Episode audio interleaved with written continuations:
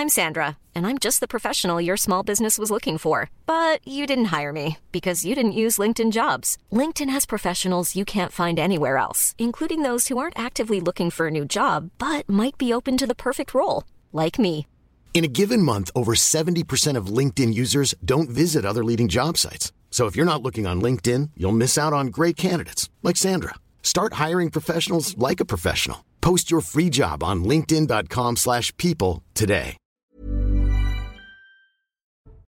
Bonsoir à tous et bonsoir à toutes. Bienvenue dans Punchline ce soir sur CNews. La colère des paysans s'étend à toute la France et ne s'éteindra pas pour que leur voix porte jusqu'à l'Elysée et jusqu'à Bruxelles. Parce qu'ils sont le cœur battant de notre souveraineté alimentaire, les piliers de notre patrimoine français, qu'ils labourent nos champs et que la sueur de leur front se transforme souvent en larmes de sang, nous avons décidé à CNews euh, de mettre notre logo à l'envers pour leur dire notre solidarité. Voilà, ça vient de se produire en direct sur CNews. Comme eux avaient, il y a quelque temps, décidé de mettre les panneaux d'entrée dans les villes à l'envers. Nous allons les entendre ce soir sur nos antennes. Nous sommes avec Patrick Legras de la coordination rurale. Les patrons de la FNSEA et des jeunes agriculteurs seront reçus par Gabriel Attal à Matignon tout à l'heure. Mais chacun sait que tout se joue au niveau de l'Union européenne, où le groupe Renew du président Macron vote des lois qui sont à l'inverse de ce que prônent les ministres en France. Où est la cohérence? On va en débattre ce soir. On verra aussi la colère sourde des Français qui vont bien voir leur facture d'électricité augmenter de 10% en mois de février. Tant pis pour ceux qui sont déjà étranglés par les dettes et les fins de mois difficiles. Le quoi qu'il en coûte, surtout pour les plus modestes, c'est bien fini. Voilà, il est 17h, on est en direct sur CNews avec ce logo à l'envers, symbole de notre solidarité envers les agriculteurs. Et c'est l'heure du rappel des titres de l'actualité avec Simon Guillain. Simon. Le procès des attentats de Trèbes et Carcassonne s'est ouvert aujourd'hui devant la Cour d'assises spéciale de Paris. Le 23 mars 2018, quatre personnes avaient été tuées, dont le colonel Arnaud Beltrame. L'auteur des attaques avait lui été abattu par le GIGN. Sept de ses proches comparaissent dans ce procès. C'est du jamais vu. Depuis 1945, une grande partie des bateaux de pêche sont restés hackés dans le golfe de Gascogne pour préserver les dauphins. Une interdiction d'un mois qui angoisse forcément la filière malgré les aides annoncées. L'arrêté concerne les bateaux de plus de 8 mètres jusqu'au 20 février prochain donc. Et puis confronté à un vieillissement de la population, la Grèce annonce une augmentation de la prime à la naissance qui sera effective dès le mois d'avril. De 2000 à 2400 euros pour le premier enfant, 2700 pour le deuxième et 3 000 euros pour le troisième enfant, Laurence. Merci Simon Guillain pour le rappel des titres de l'actualité. 17h01, Louis de Ragnel est là, chef du service politique de repas. Bonsoir, Bonsoir Louis. Laurence. Euh, Rachel Kahn, essayiste et juriste. Bonsoir. Bonsoir Laurent. Nicolas Meillan, expert en énergie. Merci d'être là, Nicolas. On va revenir avec vous sur les tarifs de l'électricité. Vous allez nous éclaircir un tout petit peu les idées sur ce qui se passe. Alexandre Devecchio, Elache, rédacteur en chef au Figaro. Bonsoir. Bonsoir, Laurence. Patrick Legras, donc agriculteur dans la Somme et euh, membre de la coordination rurale. C'est le syndicat des agriculteurs, vous nous dites. hein. La coordination, c'est le syndicat des agriculteurs. Et nous, c'est clair, on l'affiche, c'est des prix, pas des primes pour nos produits. Voilà, et nous sommes avec Eric Revel, qui est journaliste, éditorialiste à valeur actuelle. Alors je mets ma- mes, mes lunettes pour voir bien ce logo, parce qu'il est tournant. Vous avez vu, on a le logo à l'endroit et le logo à l'envers. Euh, c'est un, un- un petit signe qu'on envoie, un clin d'œil qu'on envoie à nos amis agriculteurs. Euh, Patrick Legras, vous aviez à l'époque, euh, les agriculteurs, retourné les, les panneaux d'entrée dans les villes pour dire on marche sur la tête. Cette démarche, euh, initialement faite par, euh, je dirais, par, euh, par des gens qui, qui avaient dit on marche sur la tête, c'était aussi pour montrer que depuis plusieurs mois, on, on est en crise, on va dire en crise à plusieurs niveaux. Déjà une crise suite déjà aux conditions financières, car euh, bah, les produits depuis, alors qu'il y avait une, en- une, en- une envolée entre guillemets avec la crise de l'Ukraine, les, les prix se sont, sont redescendus euh, au niveau de 2021. Donc on a du blé aujourd'hui, qui est quand même la, la grosse culture, où on est à 180, 190 euros. Euh, comme je disais ce matin, c'est pas pour ça que la ménagère a vu son blé ou ses menu- enfin son pain et Au ses contraire. viennoiseries, euh, Ça a baisser. augmenté, hein. Voilà, ça c'est le premier point. Et après, il y a une, il y a une crise très profonde, de, je dirais, de, de, de mal vivre parce que euh, bah, déjà la, première chose, c'est qu'il y a un mois, alors que déjà c'était tendu, il y a un mois, un mois et demi, on nous a promis euh, une belle euh, remontée des taxes du GNR, donc euh, gasoil non routier, où on avait une certaine détaxation comme d'autres professions, et on nous a dit que pour la transition écologique, il fallait qu'on revienne à terme, c'est-à-dire dans de quoi 5-6 ans, euh, au prix euh, des autres. On va continuer à détailler les raisons de la colère des agriculteurs euh, avec vous, Patrick Legras. En un mot, le, logo, le petit logo CNews à l'envers, bonne idée pour vous, Louis Dragnel? Je trouve que c'est une bonne idée pour afficher effectivement son soutien. Mhm. et je pense que surtout les agriculteurs sont globalement assez peu soutenus, ont très peu de moments et d'occasions pour qu'on s'intéresse à eux, pour qu'on s'intéresse vraiment aux détails à la fois de leurs conditions de vie, leurs conditions de travail, et puis qu'enfin on mette aussi la focale, le focus sur euh, toutes les normes, toutes les, les, difficultés auxquelles ils sont confrontés. Moi, c'est ce qui me frappe hein, dans ce mouvement. Euh, c'est, je pense que les Français aussi prennent conscience du fait que euh, la partie administrative du travail est considérable, qu'on leur demande sans cesse de s'adapter. Euh, du coup, le défi politique pour le gouvernement, est extrêmement important. Je pense qu'il y, y, a trois choses. Que oui, mais alors attendez, avant les trois choses. parce que c'est juste un petit tour de table rapide. Je vous connais, Louis, vos trois points et vos six sous-points. Euh, Eric Revel. non, mais moi, évidemment, je, trouve le, renversement du logo très, très, très symbolique parce que vous dites, vous, venez de dire. Euh, ça, ça, ça, montrait qu'on marchait sur la tête, donc le, les plaques à l'envers. Mais pour moi, ça symbolise autre chose, pardonnez-moi c'est aussi le renversement des valeurs dans ce pays. C'est-à-dire l'agriculture est une valeur absolue, mais il n'y a pas que celle-ci qui est renversée. Donc les panneaux à l'envers des villes, ça me va bien. C'est un peu ça qu'on veut dire, Rachel Kahn. Un oui, moi j'aime beaucoup, euh, d'autant qu'il y a un lien, on ne va pas philosopher ici, mais c'est vrai entre agriculture. Ça peut nous arriver. Entre, certes entre agriculture, agriculture, et culture. Euh, si la terre va mal, la terre c'est ce qu'on a de, plus précieux en réalité.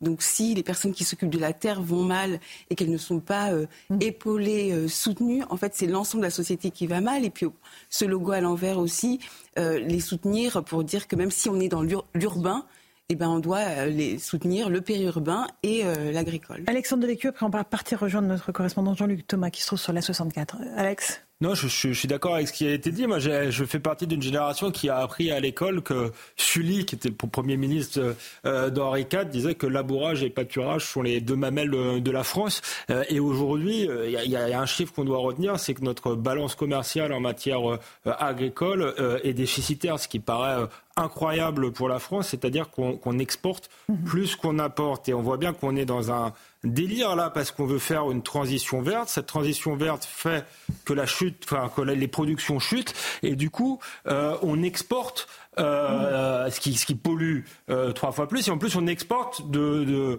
euh, de, l'agriculteur qui vient de Un poulet sur deux en France est importé. Hein. Voilà. On, Alors qu'on a largement de quoi. On exporte, pardon. On importe. on importe non seulement des produits, le transport, ça, ça, ça pollue, mais en plus des produits qui sont dans des normes beaucoup moins restrictives qu'en France. Donc, donc c'est un, un, modèle qui, qui, qui, marche sur la tête et, et, on est en train de tuer à petit feu quelque chose qui faisait partie de notre patrimoine puisque c'est pour ça que j'ai commencé sur cette phrase de, de Je crois que euh, l'agriculture euh, en, France, c'est une partie de notre euh, identité. Jean-Luc Thomas est sur place avec Hervé Grandchamp au niveau de l'autoroute A64 vers le blocage de carbone. Bonsoir Jean-Luc. Il y a toujours beaucoup de monde. la circulation est fluide, passe ou pas du tout? Tout est bloqué? Non, non, en, fait, ce n'est pas réellement un blocage. Une partie de l'autoroute est bloquée ici euh, à Carbone, mais il y a une sortie. Les euh, automobilistes prennent cette sortie et reprennent l'autoroute 4 euh, ou 5 kilomètres plus loin. Ça génère même pas de véritables bouchons, peut-être 200 mètres maximum. donc c'est pas vraiment un problème quand on a discuté avant-hier avec les automobilistes. Ils prenaient leur mal en patience et ils comprennent très bien ce qui se passe, sont même solidaires avec l'ensemble des euh, agriculteurs qui, sont ici. Évidemment, des euh, agriculteurs qui sont qui croulent, c'est ce qui nous disent tous à la fois sur les normes qui croulent aussi sur les différents dossiers qu'il faut pour avoir une aide X ou Y et puis des incohérences. Tout à l'heure, je discutais avec un un céréalier qui me disait que lui, euh, son, euh, son blé, il était obligé de le vendre euh, en Espagne, à Saragosse. C'est pas très loin d'ici, hein, Saragosse. Et alors qu'en France, eh bien, on achète du blé qui vient d'Espagne et qui est de moins bonne qualité. Et c'est pour ça le logo de CNews actuellement est parfois à, l'envers. Eh bien, quand les agriculteurs ont mis les panneaux à l'envers, c'est tout simplement pour dire que l'agriculture française marche sur la tête. Merci Jean-Luc. Euh, peut-être qu'Hervé Grandchon peut nous montrer ce qui se passe autour de vous. Ça a l'air très bon enfant. Il a l'air d'avoir une très bonne ambiance, j'imagine, Jean-Luc. Oui, oui, regardez, je me, pousse. Euh, c'est très convivial, c'est très euh, euh, sympathique et je vous garantis que l'ensemble des personnes qui sont là sont vraiment là pour défendre l'agriculture, l'agriculture de la Haute-Garonne et l'agriculture de toute la France, tout, tout simplement. Mais c'est très bon enfant, vous voyez, là c'est toute la partie cuisine. C'est une vraie opération logistique qu'il y a depuis maintenant quatre jours ici sur la 64. Merci beaucoup euh, Jean-Luc Thomas. Je passe avec Hervé Grandchamp. Bon enfant, évidemment, euh, mais des, euh, mais des revendications assez claires quand même, Patrick Legras. Hein. il va falloir que tout ça soit entendu à Paris. Hein. Mais, les revendications, elles existent et on, enfin, on, a, on, a, on a interpellé le ministre de l'Agriculture plusieurs fois, mais on n'a pas de retour. Mmh. Aujourd'hui, c'est très simple. Moins d'importations ou des importations avec des clauses miroirs. C'est clair, on ne peut pas dire mieux. Le français mange bien, il veut continuer à bien manger, euh, ben, on importe des produits comme ces produits en France. Et ça, euh, non. Euh, moins de libre-échange. Quand je dis moins, parce qu'on normalement c'est plus de libre-échange, mais c'est moins. On continue, on l'a encore fait, on l'a vu avec la Nouvelle-Zélande, et on va nous expliquer que le lait de Nouvelle-Zélande ou les produits laitiers de Nouvelle-Zélande sont mieux produits qu'en France. C'est incroyable. Et en fait, ce qui est dramatique, c'est qu'on va chercher des pays comme l'Ukraine parce que le jour où on pourrait manquer de marchandises à hmm. force d'importer, ben on a un plan B. Mais le plan B, il existe en France. Le plan B, c'est de payer convenablement les producteurs qui travaillent. Comme je disais ce, matin, les producteurs, souvent, c'est des gens euh, qui bossent, qui font tous bien plus que 35 heures, souvent le double. C'est des gens disciplinés. C'est pour ça d'ailleurs qu'on a des qualités et on a un produit euh, euh, noble reconnu sur toute la planète mais c'est des gens souvent silencieux et soumis. Ce qu'on n'est pas trop à la coordination rurale, mais c'est ça le drame, c'est qu'aujourd'hui... Oui, vous êtes plus musclé, vous, hein Pas forcément musclé, mais... Ah bon, un peu plus haut dans le verbe. Bah, disons que c'est pas parce qu'on va crier plus fort que nous que ça va nous faire euh, nous écraser, quoi. mais je pense, mais On est comme ça aussi. Voilà, mais je pense aujourd'hui, je pense aujourd'hui qu'il y a, y, a, y, a, y a une lame de fond qui arrive. Pourquoi? Parce que on, se prend un mois. Aujourd'hui, les, les Allemands commençaient, ben eux, c'est plus discipliné qu'en France. Nous, on est un peu latin. Mais on sentait que ça venait de loin parce qu'ils avaient prévu ça et pourtant ils faisaient mauvais. Et nous, en France, jusqu'à il y a huit jours, euh, bah, il y avait des responsables, pour être clair, du syndicat euh, majoritaire. Je ne veux pas dire syndicat d'État, on le saura ce soir. Euh, mais, mais au fait... Ça, c'est pour la FNSEA. Voilà, non, mais c'est, en fait, les gens, on, leur disait de rentrer chez eux. Et d'un seul coup, c'est pour ça que je dis toujours, c'est pour moi, d'un seul coup ce week-end, vendredi, d'un seul coup, retournement de situation. Et tant mieux. Et tant mieux, moi je. Voilà, tant mieux. mais, c'est les, arcanes des syndicats. Tant mieux, mais, mais euh, voilà, euh, voilà. Bon, euh, un tout petit mot, Nicolas Meillan, parce qu'on on va parler avec vous de l'énergie, mais évidemment qu'ils sont impactés par cette hausse qui a été bah, annoncée. ils ont été très impactés, notamment par la, hausse du coût de l'engrais, hein, puisque l'engrais fabriqué à partir de gaz naturel. Donc quand les prix du gaz ont été multipliés les par 10, de soja, etc. Ou l'engrais Tout ce qui est l'engrais, tout ce qui est énergie, même l'électricité, on en parlait tout à l'heure, des factures x3, x5, x10. Et, ce qui est dramatique, c'est qu'on se rend compte que finalement, c'est un peu la même histoire que sur euh, l'usine, sur l'industrie. C'est-à-dire que tout ce qui est fabriqué en France, on fait tout pour nous décourager de fabriquer dans notre pays, alors qu'on fabrique avec les meilleurs standards, la meilleure qualité, parce qu'on préfère importer moins cher, euh, d'ailleurs, importer de la déflation. Mmh. c'est notre histoire depuis 20 ans, et c'est pour ça que quand on regarde rien que l'industrie, on est quand même au niveau de la Grèce, à moins de 10% du PIB. Donc là, il faut réagir. Et cet empilement de normes est terrible. Mmh. C'est aussi ça, d'ailleurs, on pourra en reparler, qui a tué un petit feu notre, notre nucléaire il faut arrêter de vouloir laver plus blanc que blanc. Je voyais un reportage tout à l'heure sur une haie. Il y avait 14 directives qui s'appliquaient sur cette haie. C'est terrible.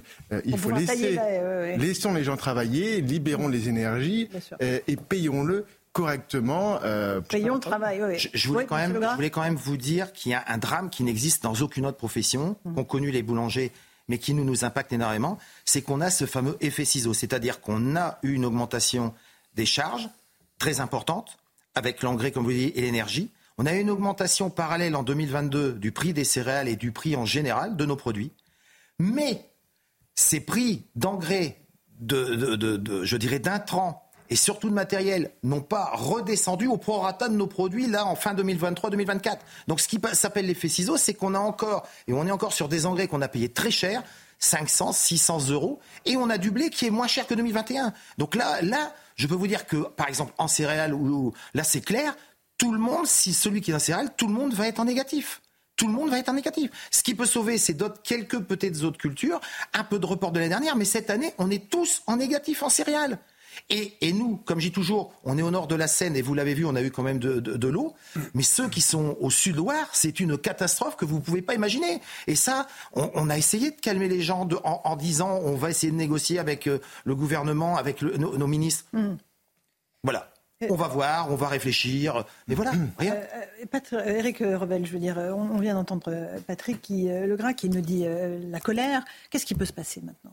Parce qu'en coup de baguette magique, euh, tout ne va pas être résolu euh, ce soir, hein, à 19h. On va être gentil avec. Une fois que Gabriel Attal les aura reçus. ministre de l'Agriculture, mais comme dirait M. Séjourné, M. Fesneau n'est pas phénoménal. Vous voyez, il est, il est, il est un peu, il est un peu, me semble-t-il, il est un peu grillé et un peu à la, à la remorque. Hein. En réalité, il n'y a pas grand-chose qui se décide en France. Tout se décide à Bruxelles, à la Commission, où les gouvernements sont représentés quand même. Et comme on le disait tout à l'heure, vous l'avez dit dans votre éditorial très justement, souvent le parti euh, euh, qui est au pouvoir même de mm. façon relative en France, prend des décisions ou vote des décisions à Bruxelles, alors qu'il dit quasiment le contraire euh, à Paris ou pour nos agriculteurs. D'accord.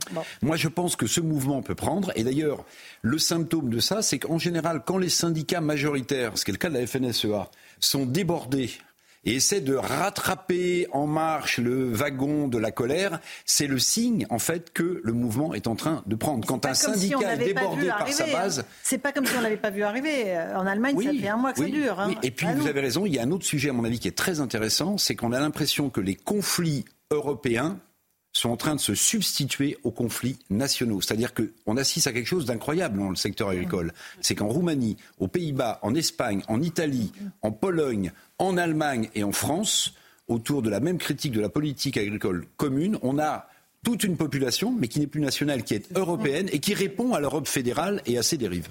Euh, Louis, là-dessus, euh, il y a aussi, moi, la dimension euh, décalage entre les zones rurales dont on parle assez peu parce qu'elles sont paisibles, parce qu'elles font jamais de bruit, et puis tout ce qu'on évoque pour les quartiers sensibles. Euh, voilà, il y, a un déséquilibre, je trouve, dans, dans les médias, dans la place qu'occupent ces deux sujets dans les médias, qui nous nous sautent aux yeux. Alors le déséquilibre existe dans les médias, mais aussi dans la perception euh, de l'exécutif, et on, voit bien, et c'est un peu ce que disait Eric Revel, et ce que vous disiez aussi en ouverture de, de l'émission, c'est le décalage, par exemple, entre le groupe Renaissance qu'il dit à Paris et ce qu'il vote à Bruxelles, mmh. avec des choses totalement contradictoires. Euh, hier, je lisais une interview de Marc Fesneau qui disait qu'il était prêt à, aller jusqu'à arrêter la surtransposition de normes européennes. Mais en fait, c'est totalement en contradiction avec, l'esprit européen d'Emmanuel Macron. Mmh. Emmanuel Macron, c'est un pro-européen euh, qui veut absolument cette Europe-là et qui veut aller vers une Europe beaucoup plus fédérale. Et de l'autre côté, vous avez donc euh, le gouvernement à Paris euh, qui essaye d'expliquer aux agriculteurs euh, qui vont être les meilleurs boucliers contre Bruxelles. Et, objectivement, c'est intenable comme situation. Et elle est d'autant plus intenable, cette situation, que vous avez le RN qui aujourd'hui est en embuscade et a bien compris qu'Emmanuel Macron était très faible sur les questions agricoles et surtout donner des, des, bâtons pour se faire battre.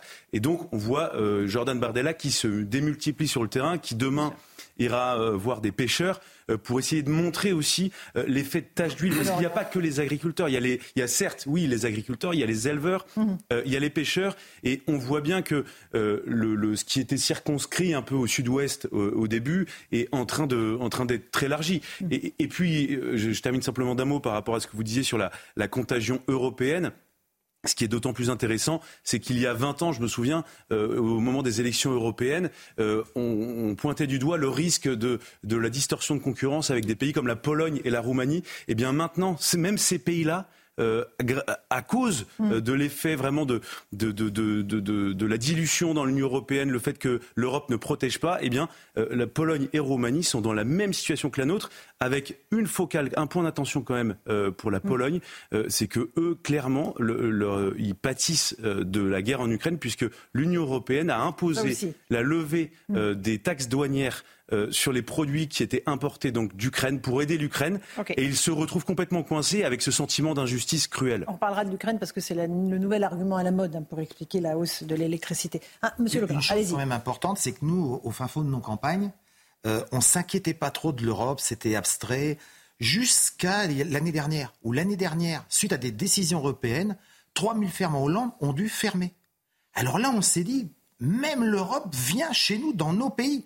C'est-à-dire qu'on avait la législation française et on nous disait c'était l'Europe, mais en fait on ne le palpait pas. Quand on a vu, et j'ai rencontré au, Parlement, européen et à côté des agriculteurs, des gens qui ont tout dû vendre, là on s'est dit, il faut plus rigoler quoi. C'est bien l'Europe qui commande, c'est-à-dire que la France est un pion dans un échiquier européen où on nous dit c'est l'Europe, mais, là, c'est vraiment parce qu'on l'a, on l'a palpé avec des gens qu'on a vu pleurer. D'autant que la difficulté en France, c'est que la France est particulièrement zélée. Euh, d'ailleurs, on parle de surtransposition, parce que la France veut montrer, en, fait, enfin, c'est pas la France, c'est les, les gens qui nous gouvernent hmm. euh, veulent tellement montrer euh, qu'on est, les plus européens que les plus européens, qu'on fait de la surtransposition, c'est-à-dire qu'on précède même les désirs des commissaires de Bruxelles. Monsieur Legras, qu'est-ce qui va se passer?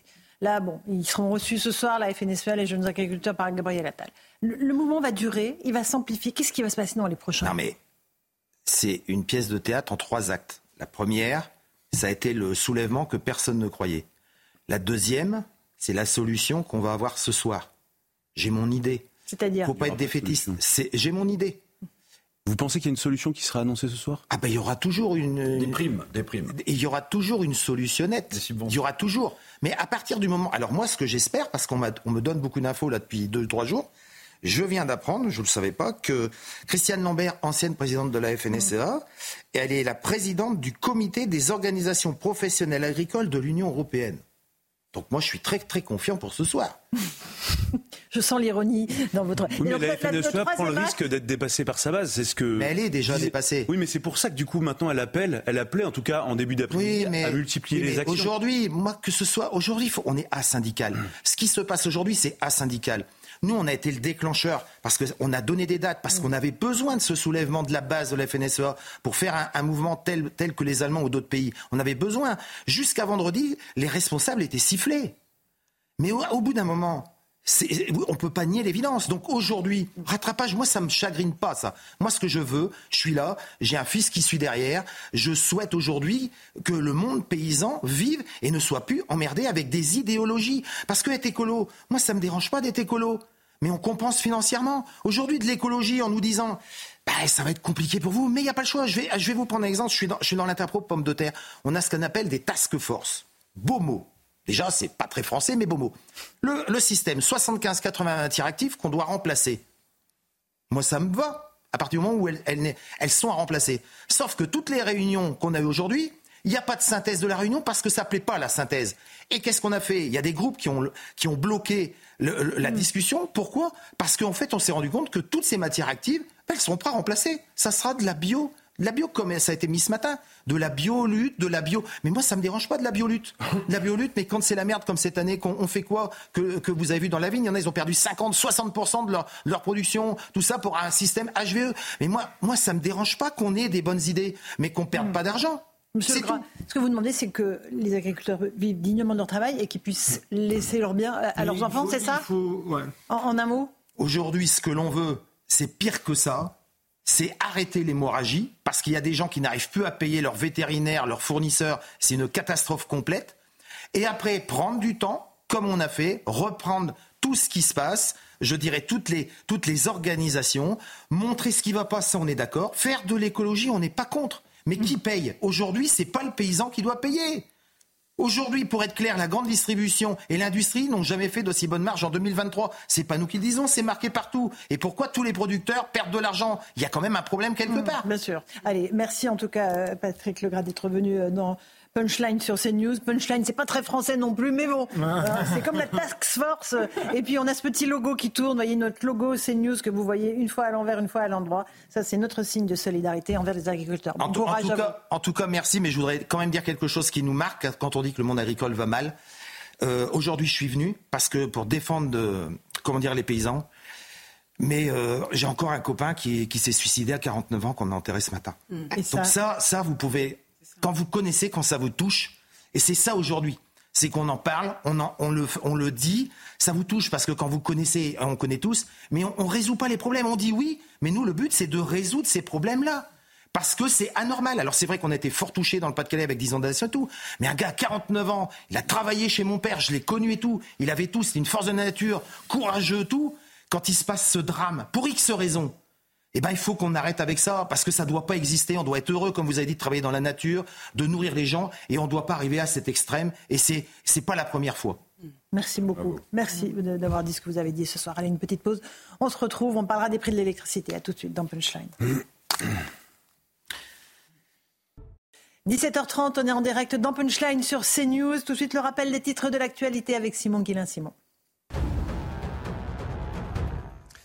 La deuxième plainte visant Gérard Depardieu pour agression sexuelle a été classée sans suite pour prescription. C'est ce qu'a indiqué aujourd'hui le parquet de Paris. Il s'agit de la plainte de la comédienne Hélène Darras qui accusait l'acteur de l'avoir agressé sexuellement lors d'un tournage en 2007. Les médecins qui ont un diplôme étranger sont autorisés à travailler en France pour les mois à venir. Le gouvernement va en effet prolonger les autorisations de travail pour ces professionnels qui étaient menacés de perdre leur poste après avoir échoué à un concours. Dans un communiqué, la ministre du Travail Catherine Vautrin affirme vouloir sécuriser la situation des médecins concernés, devenus, je cite, indispensables à notre système de santé. Et puis l'affiche de la 49e cérémonie des Césars a été dévoilée et elle rend hommage à Michel Oslo, réalisateur très connu pour ses films d'animation. La cérémonie des Césars se tiendra en clair et en direct sur Canal Plus le 23 février.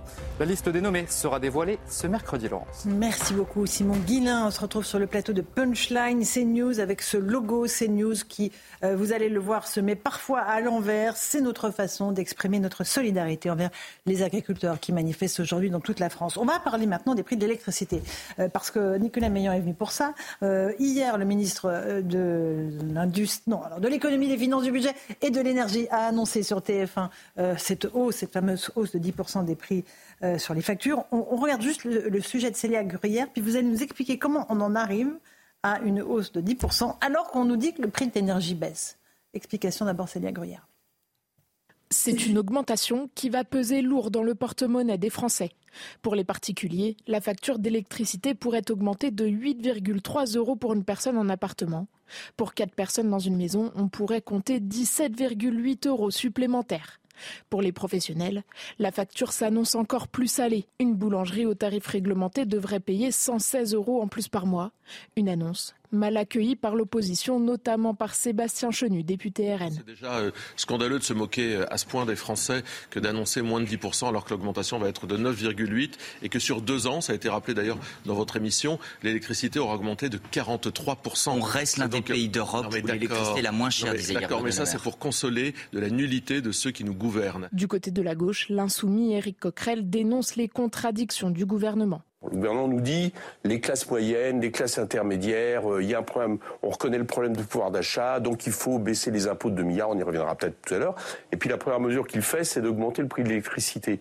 Au-delà, euh, j'allais dire, euh, de l'augmentation des revenus des Français.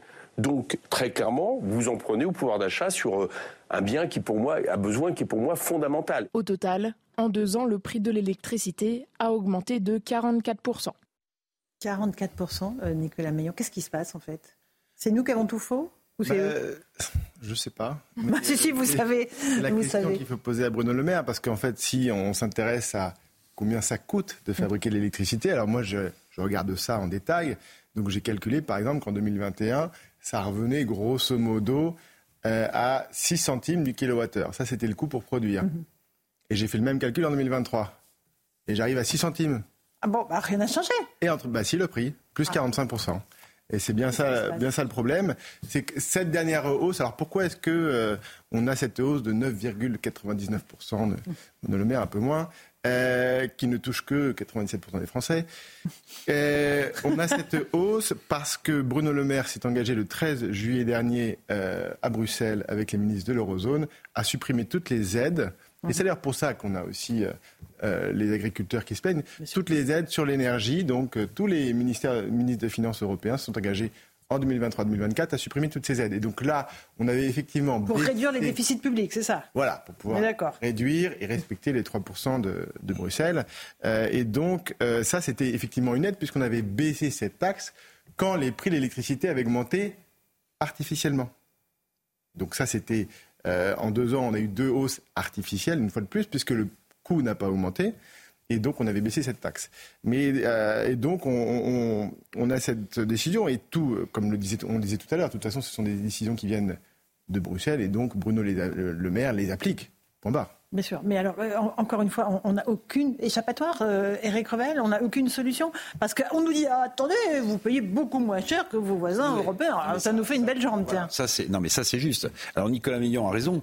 On rétablit une taxe qui avait été supprimée, hein, c'est ça. Mhm. Et on nous explique en même temps qu'on n'aura pas d'impôt supplémentaire. Mais, pardon, même si juridiquement une taxe, n'est pas un impôt, ça grève quand même le pouvoir d'achat des gens. Première chose. Ce que Nicolas Meillon n'a pas dit, parce qu'il ne veut pas vous affoler, c'est que. Il y en aura une deuxième. C'est que la. Mais oui, parce que la Creux. mais oui, parce que la Creux, la Commission de régulation de l'énergie, qui est dirigée par Mme Vargon, a euh, deux clauses de revoyure sur le prix de l'énergie. La première, on va le voir en février, puis il y en a une deuxième aussi en juillet et en août. Donc là, pour l'instant, la question ne lui a pas été posée à Bruno Le Maire. Mais est-ce que la Creux va demander une nouvelle augmentation du prix de l'électricité Ah ben ça, j'en sais rien. Mais il faudrait lui poser la question, est-ce que c'est prévu qu'il y ait une nouvelle? Et puis pardonnez-moi, la rhétorique du ministre euh, Le Maire. Évidemment que l'invasion en Ukraine a eu un impact sur le prix du gaz et donc de l'électricité. Euh, Mais pardonnez-moi, si le président de la République n'avait pas fait les erreurs monumentales, je dis bien, qu'il a faites euh, lors au, début de son premier quinquennat sur euh, l'énergie nucléaire, nucléaire qu'il a qu'il a relancé après le discours de Belfort en disant euh, après l'avoir complètement mis par voilà, il n'a pas dit je me suis trompé, désolé, il a dit non non, on continue de développer. Non, c'est pas ce qui s'est passé. Ben, on aurait eu aussi peut-être une énergie meilleur marché. On a quand même fait une erreur monumentale sur le nucléaire au début de ce premier quinquennat. Alexandre? Surtout, on exportait. Euh, on est arrivé à la situation ubuesque où on importe. Donc on aurait eu une, une euh, énergie à, meilleur euh, marché. En plus, on l'aurait vendue à nos voisins. et donc le, problème, au-delà des directives européennes, c'est aussi tout le problème du marché européen de l'électricité, euh, avec le prix de l'électricité indexé sur le gaz, alors que le gaz coûte beaucoup plus cher et que justement, effectivement, euh, le coût de l'énergie est beaucoup moins important en mhm. France, mais parce que nous avons quand même, il nous reste des centrales nucléaires et nous produisons une, une énergie beaucoup, beaucoup moins chère. Simplement, on est dans ce, marché européen kafkaïen et les, prix sont artificiellement dopés. Donc la vraie négociation a été de, sortir de ce marché-là ce ah, que n'a pas fait justement, encore une fois, Emmanuel Macron par euh, pure idéologie, ce qu'ont fait l'Espagne, le Portugal. Mais il paraît que c'est pas possible. C'est tout à fait faisable. Si, bien sûr, euh, y compris techniquement, hein. euh, y compris techniquement, d'autres d'autres l'ont fait. on l'a pas fait tout simplement par, par, idéologie. Il faut ajouter qu'il n'y a qu'un seul producteur d'électricité de, en France, c'est EDF, et que l'Europe nous avait déjà euh, obligés à, à, ouvrir à la concurrence. Mais ouvrir à la concurrence, ça veut dire que EDF revend à perte à des gens qui sont des traders en électricité des qui, et qui des ensuite, euh, voilà, euh, avec des contrats euh, des où les gens sont liés par des contrats qui, qui, font que les, Nicolas, les, les, augmentent. Je vous ai reçu une bonne dizaine de fois avec Loïc Le Floch-Prigent. On a tous parlé du système électrique européen. Il faut sortir. On l'a expliqué à longueur d'articles. Rien ne se passe, en fait. Rien ne bouge. les Français vont payer de plus en plus cher une électricité alors qu'on la produit très peu cher. Donc ça, ça ne changera pas en réalité. Alors, on passe aux bonnes nouvelles. Ah. C'est pas tous les jours. Hein. Allons-y. Euh, non, alors, la bonne nouvelle, c'est qu'il s'est constitué la semaine dernière une commission d'enquête au Sénat mhm. qui va s'intéresser à la fixation du prix de l'électricité. Et pour comprendre comment est-ce qu'on peut avoir un coût de production qui est stable et un prix qui augmente. Donc ça, c'est une très bonne chose. C'est des travaux qui vont se faire sur euh, les six prochains mois. Et on espère justement avoir la réponse parce qu'en fait, il n'y a pas besoin, mhm. effectivement, on parle beaucoup, il faut sortir du marché européen.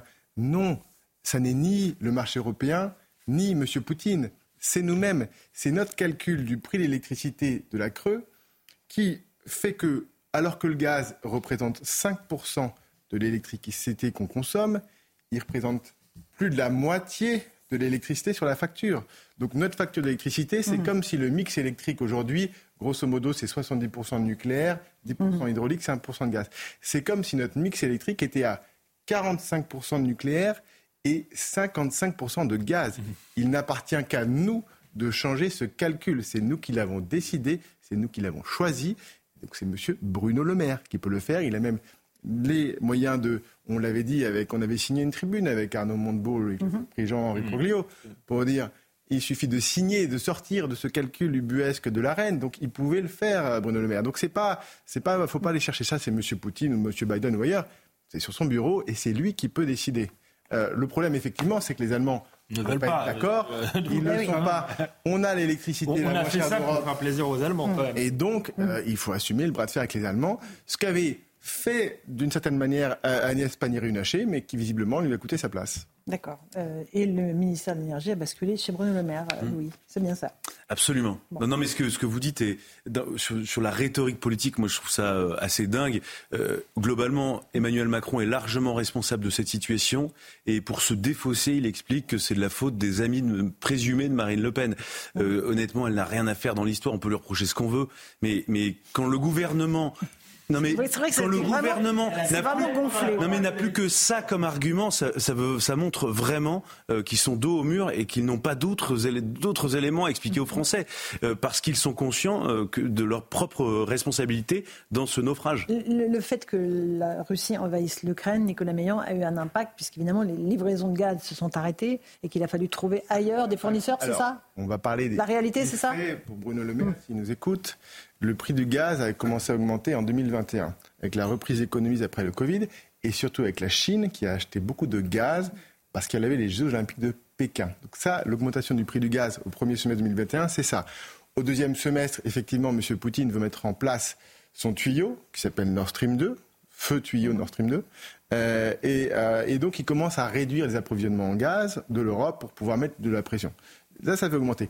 Mais ce qui fait surtout augmenter le prix d'électricité en France, ça n'est pas l'invasion de l'Ukraine euh, en février 2022, c'est que EDF a décidé en mars 2022 de fermer 10 gigawatts de nucléaire pour un problème de corrosion sous contrainte qui allait impacter euh, un, système, euh, un système de sécurité qui n'a jamais fonctionné, parce qu'on n'en a jamais eu besoin, heureusement, qui ne fonctionne que quand on a un accident, un système redondant et pour résoudre ça, au lieu de traiter les centrales les unes après les autres, mhm. on les a toutes fermées en même temps. C'est ça qui a fait exploser le prix. Ça, et le calcul ubuesque de la reine, euh, c'est les deux combinés. Le gaz, entre guillemets, c'est le troisième facteur, mais c'est celui qui a le moins d'impact. Bon, ça peut paraître compliqué, mais c'est très très clair quand vous recevrez votre note euh, d'électricité. Ça, vous verrez, c'est limpide. Vous payez. Moi, j'ai fait, j'ai fait l'exercice hier. Hein. J'ai pris ma facture et tous les Français peuvent le faire. J'ai regardé novembre 2021, novembre 2023. Novembre 2021, je suis creuse, j'étais entre 8 et 12 centimes. Novembre 2023, entre, entre 15 et 20 centimes. Et donc là, ben, on va être quoi avec plus de 10%, entre 18 et 22. Donc le prix du, méga, du kilowattheure aura été multiplié par deux en deux ans. Hallucinant. Allez, euh, on continue à avancer dans l'actualité. Sandra Bisson nous attend à la Cour d'assises spéciale de Paris. Bonsoir Sandra, vous êtes avec Sacha Robin. Aujourd'hui a commencé le, procès euh, de, six hommes et d'une femme euh, qui sont jugés dans le cadre de l'assassinat du gendarme Arnaud Beltrame le 23 mars 2018 à Trèbes. on parle aussi évidemment du, du profil du terroriste qui a abattu Arnaud Beltrame. Dites-nous un peu plus Sandra sur cet homme. Oui, alors cet homme, on sait qu'il était radicalisé, délinquant de droit commun et qu'il a fréquenté ces personnes qui sont jugées euh, aujourd'hui, qui étaient dans son entourage, mais aucun n'est suspecté d'avoir été euh, son complice. Il y a d'abord deux accusés euh, jugés pour des délits connexes. L'un d'eux n'est pas venu à l'audience ce matin. Un mandat d'amener a donc été délivré à son encontre et cinq autres personnes sont jugées pour association de malfaiteurs terroristes criminels. Elles sont suspectées d'avoir pu apporter un soutien logistique ou idéologique à Radouane Lagdim en sachant qu'il était radicalisé et qu'il était susceptible de commettre un attentat, mais sans connaître euh, son projet euh, précis. Alors pour l'avocat de la mère d'Arnaud Beltrame, il est important de juger le second cercle. Écoutez à ce sujet Maître Thibault de Montbrial. Il faut que chacun ait conscience que la lutte contre l'islamisme est non seulement une lutte contre les terroristes, mais également une lutte contre ce que nous appelons le deuxième cercle, c'est-à-dire tous ceux qui, par euh, leur complaisance, leur euh, complicité ou leur duplicité, favorisent le passage à l'acte euh, de tels assassins. Et dans ce deuxième cercle, on trouve un homme présenté par l'accusation comme le chef du trafic de stupéfiants dans la cité Ozanam à Carcassonne. C'est pour lui que Radouane Lagdim vendait de la drogue, selon les enquêteurs Face à la cour également, un trafiquant radicalisé soupçonné d'avoir été avec Radouane Lagdim acheté le poignard qui lui servira le jour de l'attentat et un autre homme, le beau-frère du terroriste, suspecté d'avoir été récupéré des éléments compromettants dans l'appartement de Radouane Lagdim avant que les enquêteurs ne puissent mener leur perquisition pour association de malfaiteurs terroristes criminels. Ces cinq personnes risquent jusqu'à 30 ans de prison. Merci beaucoup euh, Sandra Bisson sur place avec euh, Sacha Robin. Euh, Louis Dragnel, on a beaucoup parlé d'Arnaud Beltrame hein, qui est mort en 2018. C'est la figure du héros. On a entendu sur d'autres antennes la, caissière qui, à qui il a fait un échange entre sa vie et, la sienne auprès du terroriste. C'est vraiment un héros au sens le plus plein du terme pour vous? Ah oui, oui c'est un héros et d'ailleurs dont le, le, courage avait été salué dans un très beau discours d'Emmanuel Macron qui lui avait rendu hommage donc dans la cour des Invalides. Euh, et je crois qu'aujourd'hui, euh, ça fait partie de, des figures euh, de beaucoup de jeunes en France. et d'ailleurs, c'est pas un hasard si il y a beaucoup de communes qui ont appelé des écoles publiques mhm. Arnaud Beltrame. Il y a des rues Arnaud Beltrame parce que tout dans son parcours, son histoire aussi montre que il, a, il, était en recherche de mhm. cette quête de, de, de pureté, de, de, de, donner du sens à sa vie à travers l'engagement et, même l'engagement suprême qui est de, mhm. donner sa vie pour sauver celle de quelqu'un d'autre, à savoir la caissière dont vous, parliez. Puis c'était un voilà son parcours de vie, c'est quelqu'un qui avait essayé euh, d'accéder à l'école militaire de, Saint-Cyr en Bretagne. Il avait échoué plusieurs fois à ce concours, puis il s'était accroché et puis il avait réussi. Il était parvenu en fait à, à gravir quand même un certain nombre d'échelons au sein de la gendarmerie nationale. Il avait fait beaucoup de choses. Euh, et donc ça montrait aussi que quand on voulait, à force de détermination, eh bien, il était arrivé euh, à, ce qu'il souhaitait. Mhm. Et puis je termine simplement euh, à travers ce, ce... Moi, ce qui m'a frappé, c'est qu'un lieutenant-colonel normalement ne fait pas ça. Euh, normalement, le, lieutenant-colonel est, là pour commander ses hommes, pour commander l'opération. Euh, voilà. Et, donc, c'est vrai que c'est, ce geste qui, d'un point de vue de la manœuvre opérationnelle, est, quelque chose d'assez inattendu. Moi, j'ai trouvé ça encore plus beau euh, parce que précisément dans le si on peut appeler ça le protocole d'intervention, rien ne le poussait en fait à aller de l'avant et à faire euh, tout ça. Et c'est ça qui a d'ailleurs euh, bluffé, plus que bluffé, qui a estomaqué aussi mhm. euh, tous les gendarmes dont il avait la responsabilité, voir son propre chef. comme ça, aller négocier avec un, et se sacrifier pour la vie de, cette dame, donc cette caissière, mhm. c'est quelque chose de totalement inédit. Je vous passe la parole dans un instant, Rachel. On va juste écouter la maman d'Arnaud Beltrame et son frère qui rendent hommage évidemment à sa bravoure. Arnaud, c'était un battant qui ne s'est pas suicidé, qui s'est battu jusqu'à la mort, et puis qu'on se prenne tous de son énergie et de respecter la France, les uniformes et tout, et qu'on soit positif une fois pour toutes. Euh, rappelez-vous ces derniers mots, assaut, assaut, et euh, donc euh, c'est vraiment un acte militaire, de bravoure, il a vraiment été jusqu'au bout, et c'est vraiment ça qu'on veut qu'on retienne de lui, c'est très important. Et ce que j'attends personnellement du procès, c'est que tous ceux qui ont été euh, de près, de loin, faisant partie de l'organisation de cet attentat islamiste terroriste, soient identifiés, soient entendus, soient jugés sont coupables. Et j'espère que la justice sera ferme. Il faut envoyer des signaux forts. Tous ceux qui pourraient penser passer à l'acte, tous ceux qui pourraient aider ce genre de personnes, doivent être reconnus, doivent être punis, et avec l'application maximale des peines. Euh, c'est ce que j'en attends personnellement. Voilà pour la famille d'Arnaud Beltrame, Rachel Kahn, on entendait Thibault Montréal parler de la lutte contre l'islamisme pas seulement la lutte contre les terroristes, la lutte contre l'islamisme. Et ça, évidemment, c'est central. Non, mais ça, c'est fondamental de comprendre qu'il n'y a pas simplement les terroristes, mais que c'est comme une forme de, de cercle concentrique. Donc là, il parlait du deuxième cercle, mais tous ceux qui, euh, par leur complaisance, ouvrent la porte à cette idéologie mortifère et qui tue notre République, effectivement, il faut être absolument exigeant au moindre mot. Parce qu'en fait, c'est pas simplement les armes, le séparatisme, c'est pas simplement la radicalisation. Il y a aussi des simples mots que l'on prononce qui sont des mots du séparatisme. Mhm. Et ça, faut rien laisser passer, notamment euh, pour nos plus jeunes générations. Et puis moi, Arnaud Beltrame, c'est vraiment, euh, à chaque fois, ça, ça me touche éperdument.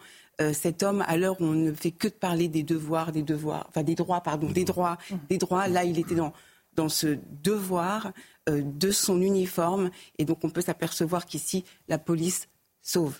Et sa mère dit, Alexandre Vécu, il faut respecter l'uniforme.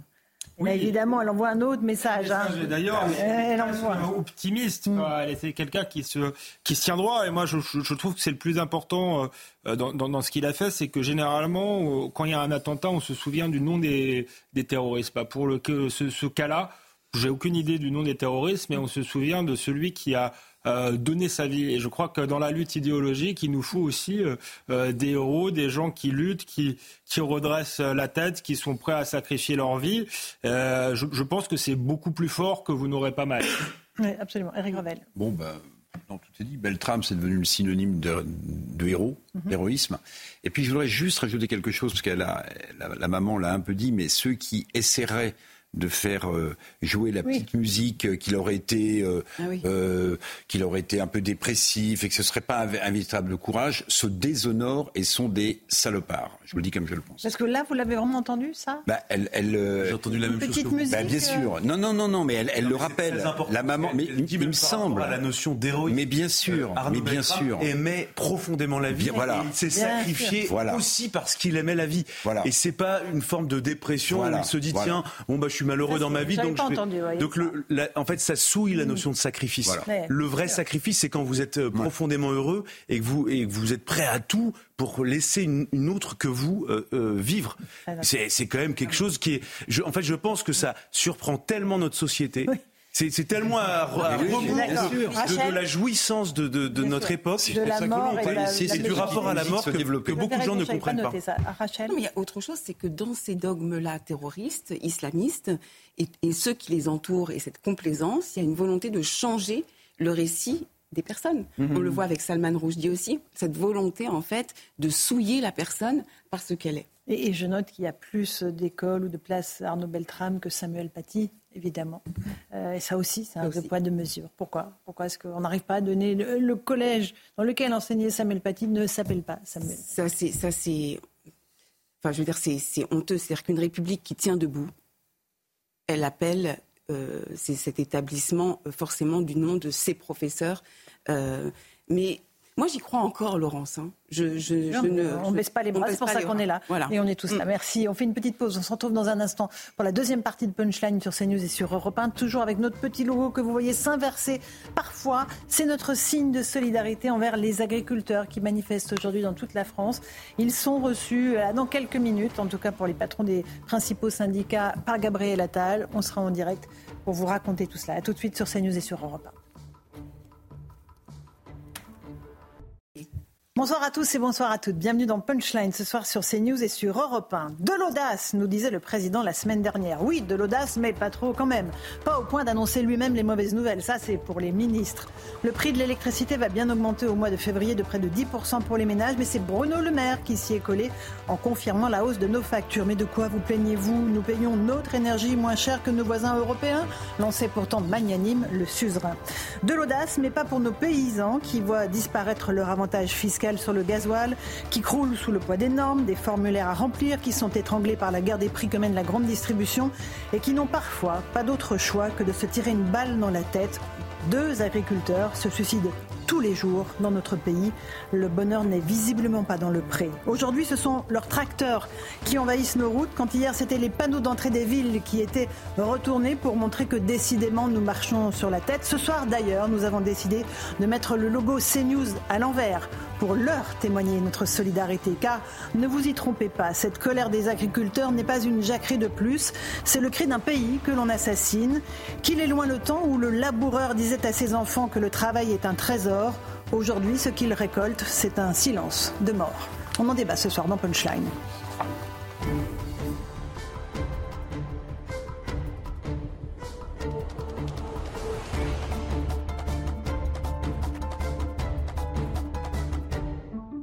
Il est 18h, bienvenue sur Europe 1 et sur CNews. D'abord le rappel des titres de l'actualité. Au Proche-Orient, l'armée israélienne livre des combats acharnés contre le Hamas à Khan dans le sud de la bande de Gaza. Le groupe terroriste palestinien accuse l'État hébreu d'avoir visé cinq structures qui abritent 30 000 déplacés. Pendant ce temps, la pression internationale s'accentue sur Israël pour tenter de trouver une issue au conflit. Le procès des attentats de Trèbes et Carcassonne s'est ouvert devant la Cour d'assises spéciale de Paris le 23 mars 2018. Quatre personnes avaient été tuées, dont le colonel Arnaud Beltrame, l'auteur des attaques avait été abattu par le GIGN. Sept de ses proches comparaissent dans ce procès. La deuxième plainte visant Gérard Depardieu pour agression sexuelle est classée sans suite pour prescription. C'est ce qu'a indiqué aujourd'hui le parquet de Paris. Il s'agit de la, la, plainte de la comédienne Hélène Darras qui accusait l'acteur de l'avoir agressé sexuellement lors d'un tournage en 2007 dans un autre dossier. Gérard Depardieu est mis en examen depuis 2020 pour viol. Enfin, 108e jour de détention pour les otages détenus par l'organisation terroriste du Hamas dans la bande de Gaza. Trois de ces otages sont français. Ils se nomment Ofer, Orion et Oad, nous pensons à tous ces otages ce soir et à leurs familles. Nous demandons une fois de plus leur libération immédiate et sans condition. Il est 18h01 et quelques secondes. En plateau, avec nous dans Punchline, Louis de Ragnel, chef du service politique de repas. Bonsoir Louis. Bonsoir Laurence. Rachel Kahn, éditorialiste et juriste. Bonsoir Rachel. Marc Toitier, économiste. Bonsoir mon cher Marc. Bonsoir cher Laurence. On accueille Baptiste Morin, chef du service économique de 1.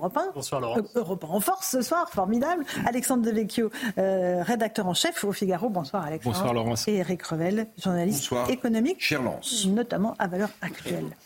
Merci. Euh, on est très heureux d'être tous ensemble ce soir. On va évoquer évidemment cette colère des agriculteurs qui fait que nous avons décidé euh, avec euh, Serge Nedjar, de, de, notre patron à CNews et évidemment aussi avec nos amis d'Europe 1, on a mis notre logo à l'envers. Voilà, le logo CNews se met à l'envers pour dire que nous sommes solidaires de leur combat parce que voilà, c'est un combat de, de, civilisation là encore à nos yeux. On va écouter quelques agriculteurs en colère. ils se sont exprimés tout près de l'autoroute A64 où ils font un petit blocus. Nous, ce qu'on veut, des actes, des actes rapides, mais des actes. Et qu'ils se mettent vraiment autour de la table pour nous expliquer ce qu'ils veulent faire de l'agriculture française à l'heure actuelle. Qu'est-ce qu'ils veulent faire? Continuer à vendre notre agriculture ou qu'on redevienne un peu souverain en Europe? Produire, faire manger les Français? On attend un changement structurel sur euh, toute la partie de l'agriculture et dans toutes les productions avec des charges trop importantes, des contraintes administratives trop importantes, de nos productions qui ne se vendent pas à un juste prix et plus de revenus dans l'agriculture.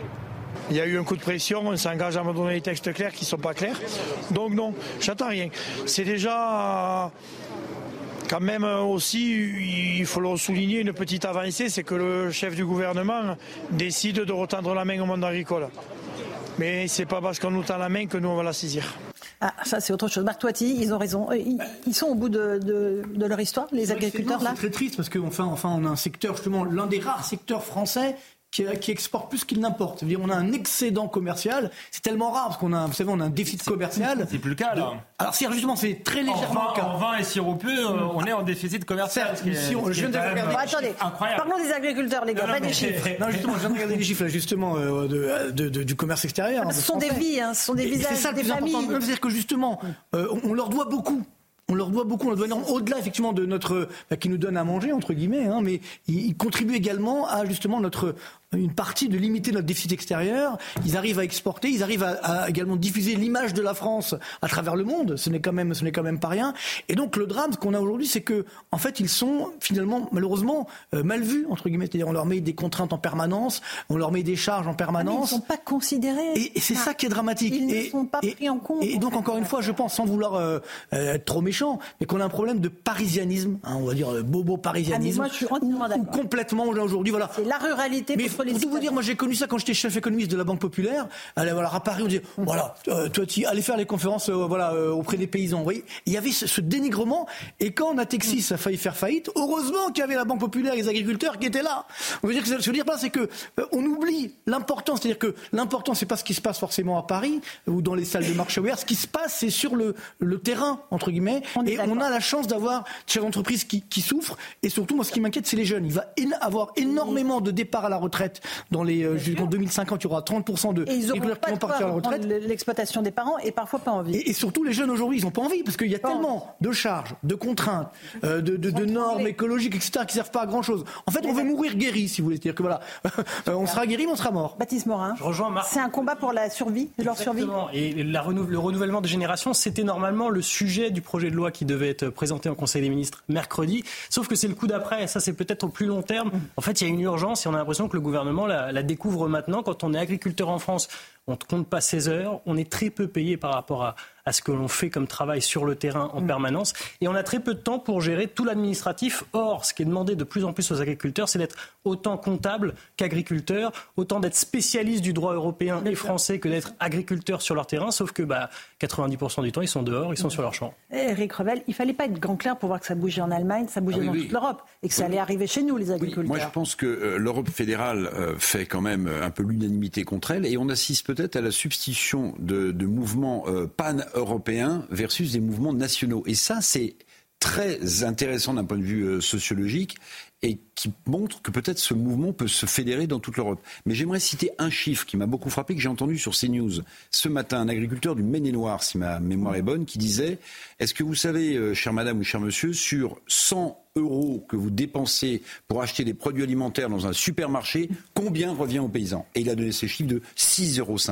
Le reste, c'est de la transformation, de la distribution, des industriels. Donc quand on en est là, quand on en est là, si vous voulez, c'est qu'on n'est même plus dans l'urgence, on dans peut-être une chance de survie. Bah, Alexandre Devecchio, euh, c'est vous qui m'avez donné ce chiffre de deux suicides par jour chez les agriculteurs. C'est absolument monstrueux. La catégorie socioprofessionnelle qui est le plus frappée par ça. Et dans une indifférence complète du politique. On est quand même dans un pays où on a des tas de discours victimaires, des associations pour les uns et les autres. On parle de discrimination euh, à tout va. Euh, on dit que les jeunes des cités sont particulièrement maltraités. Et là, on a euh, deux paysans par, par, par, jour qui meurent suicidés et tout le monde s'en fout, pardonnez-moi, alors que le chiffre est, est, est, terrifiant. Donc il faut le dire. Et moi, c'est un mouvement qui me rappelle par certains aspects le, le mouvement des, des, des, Gilets jaunes. Vous avez dit tout à l'heure la ruralité contre les métropoles c'est aussi un mouvement asyndical. On l'a vu tout à l'heure, la FNSEA a été dépassée euh, par sa base. Euh, et ce qui se passe sur les autoroutes rappelle ce qui se passait sur les, les ronds-points quand c'était euh, bon enfant. Espérons que ça reste bon, enfant, et que le gouvernement réagisse. Je crois que dans, la crise des Gilets jaunes, il y avait aussi une demande de souveraineté. et là, c'est le cas. Hum. retrouver notre souveraineté alimentaire, c'est aussi important que la souveraineté industrielle. Rachel Kahn, c'est aussi un enjeu de civilisation, comme je le dis. Ah, mais complètement. J'ai en tête deux, films, vous vous souvenez de Petits paysans et puis mhm. aussi de Au nom de la terre, qui euh, énonçaient euh, avec une puissance narratrice très forte euh, ces problématiques. C'est l'histoire d'un abandon. C'est l'histoire de la solitude, un double abandon d'ailleurs. Un abandon au niveau national, ça a été dit, c'est-à-dire que comme si nos institutions, les autorités faisaient très attention aux territoires perdus de la République et mettaient beaucoup d'argent sur les territoires perdus de la République qui s'en foutent. Et de l'autre côté, ceux qui sont là en train de travailler, qui se lèvent à 4 heures du matin, euh, il y a les, questions des agricoles sur la terre, mais aussi des élevages, euh, soigner les animaux, etc., avec des normes en plus européennes, euh, qui, qui sont submergées. Mhm. Et de l'autre côté, l'Europe avec une, une interrogation sur la transparence. C'est-à-dire qu'en fait, aujourd'hui, évidemment, il y a la PAC, il y a toutes ces normes, parfois des injonctions complètement contradictoires. Et en Europe, parfois, on a le sentiment que l'argent ne, va pas dans la bonne direction. Euh, Louis Dragnel, j'ai deux questions à vous poser. D'abord, euh, on voit que les policiers n'interviennent pas sur ces blocages. Pourquoi?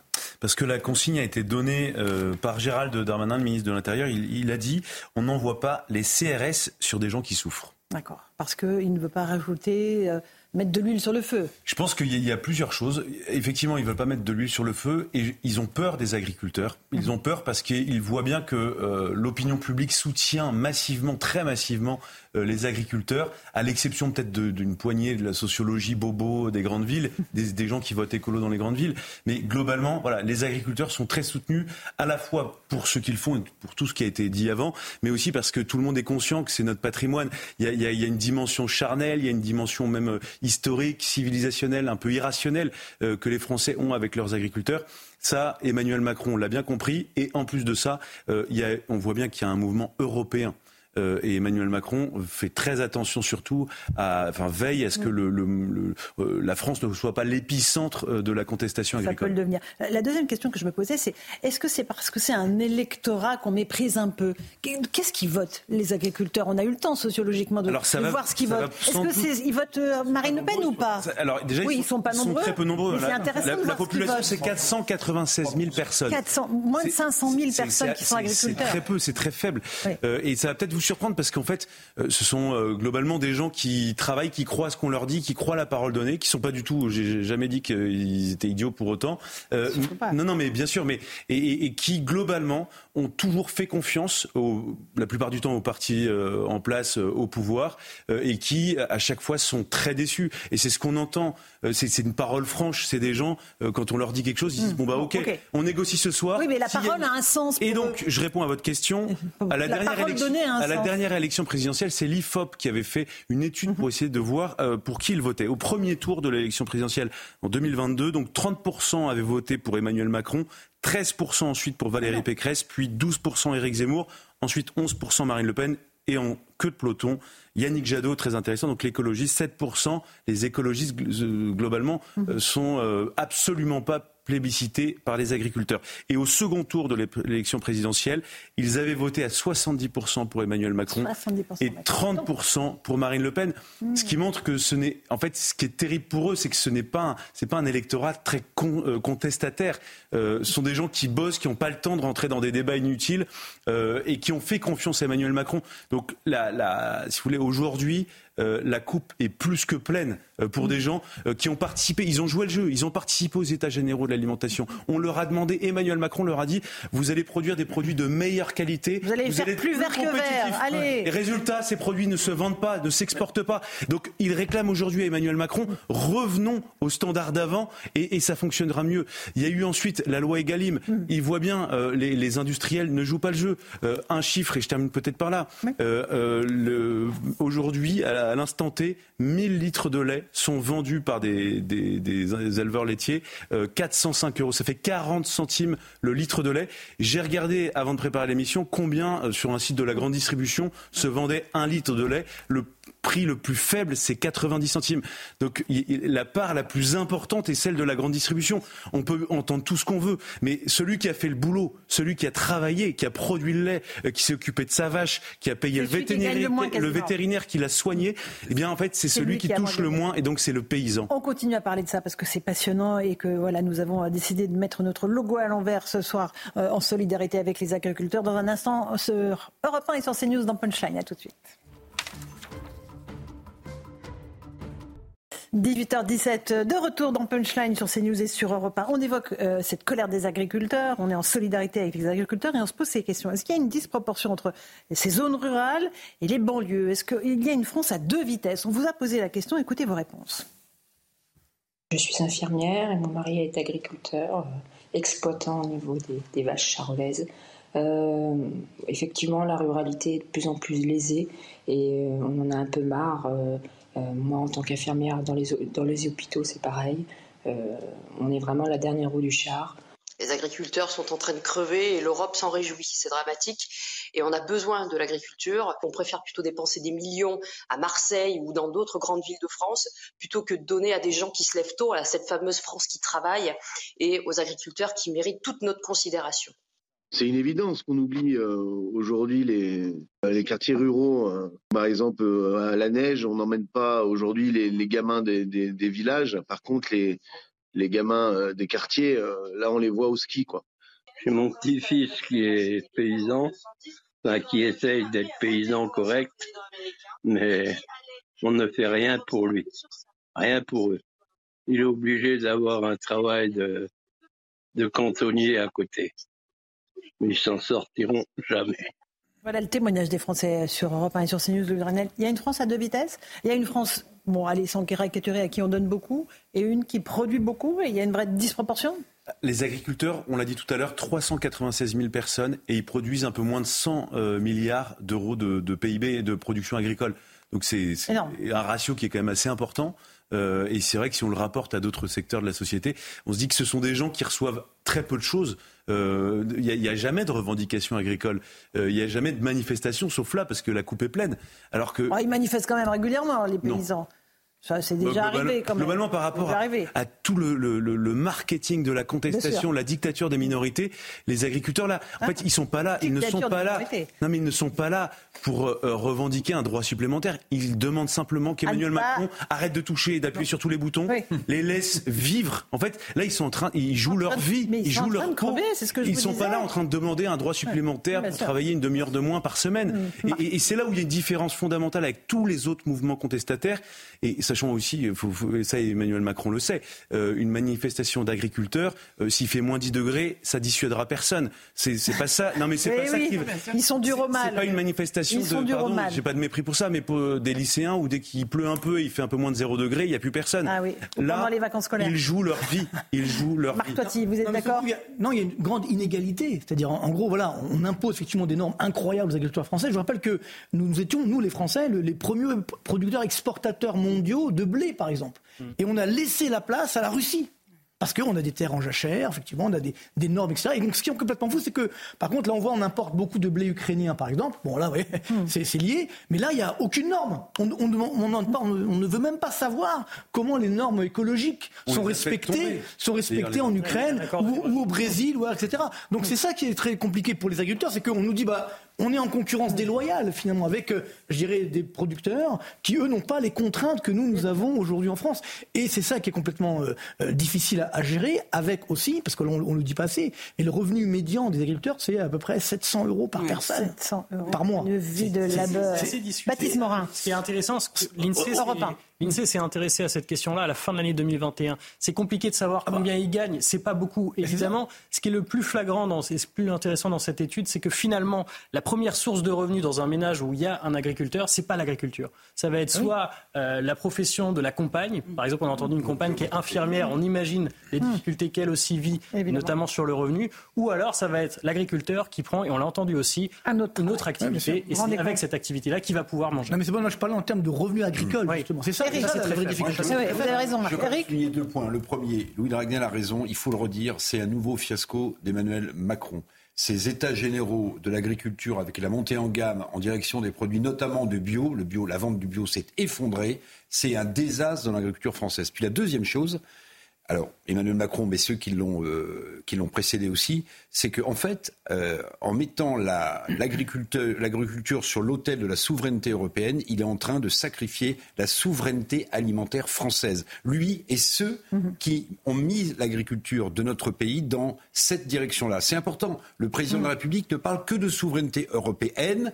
La souveraineté nationale c'est aussi une souveraineté alimentaire. Si on n'a plus la souveraineté alimentaire, c'est même pas la peine d'envoyer euh, des chars pour envahir, un pays. Vous vous mettez, euh, j'exagère à peine et je suis caricatural pour bien illustrer mon propos, vous vous mettez aux frontières, vous attendez que le pays qui est à l'intérieur n'ait plus rien à manger, et c'est ce qui se passait au Moyen Âge. Donc la souveraineté alimentaire, c'est essentiel. on n'est plus souverain sur rien non, du tout. Non, mais, mais, non, mais c'est Alexandre, oui, sûr. Alexandre de Vecchio. Il y a aussi le, fiasco européen et de la Commission européenne, parce que là, les difficultés sont aussi liées à tout ce qui concerne la transition euh, euh, écologique. En réalité, on va leur imposer euh, de nouvelles normes. Pour quel résultat La Commission européenne vient de signer en même temps un accord de libre-échange avec la Nouvelle-Zélande? Est-ce qu'on a vraiment euh, besoin de consommer des produits fabriqués en Nouvelle-Zélande. Est-ce que c'est moins polluant euh, de les faire venir de la Nouvelle-Zélande. Et quand c'est là, je dis la Nouvelle-Zélande, mais ça peut être de pays qui n'ont aucune euh, norme. Euh, donc le, calcul est, absurde. Il faudrait des normes moins dures chez nous, mais au moins ce serait produit chez nous et elles seront toujours supérieures à, la plupart des mm. pays dans le monde.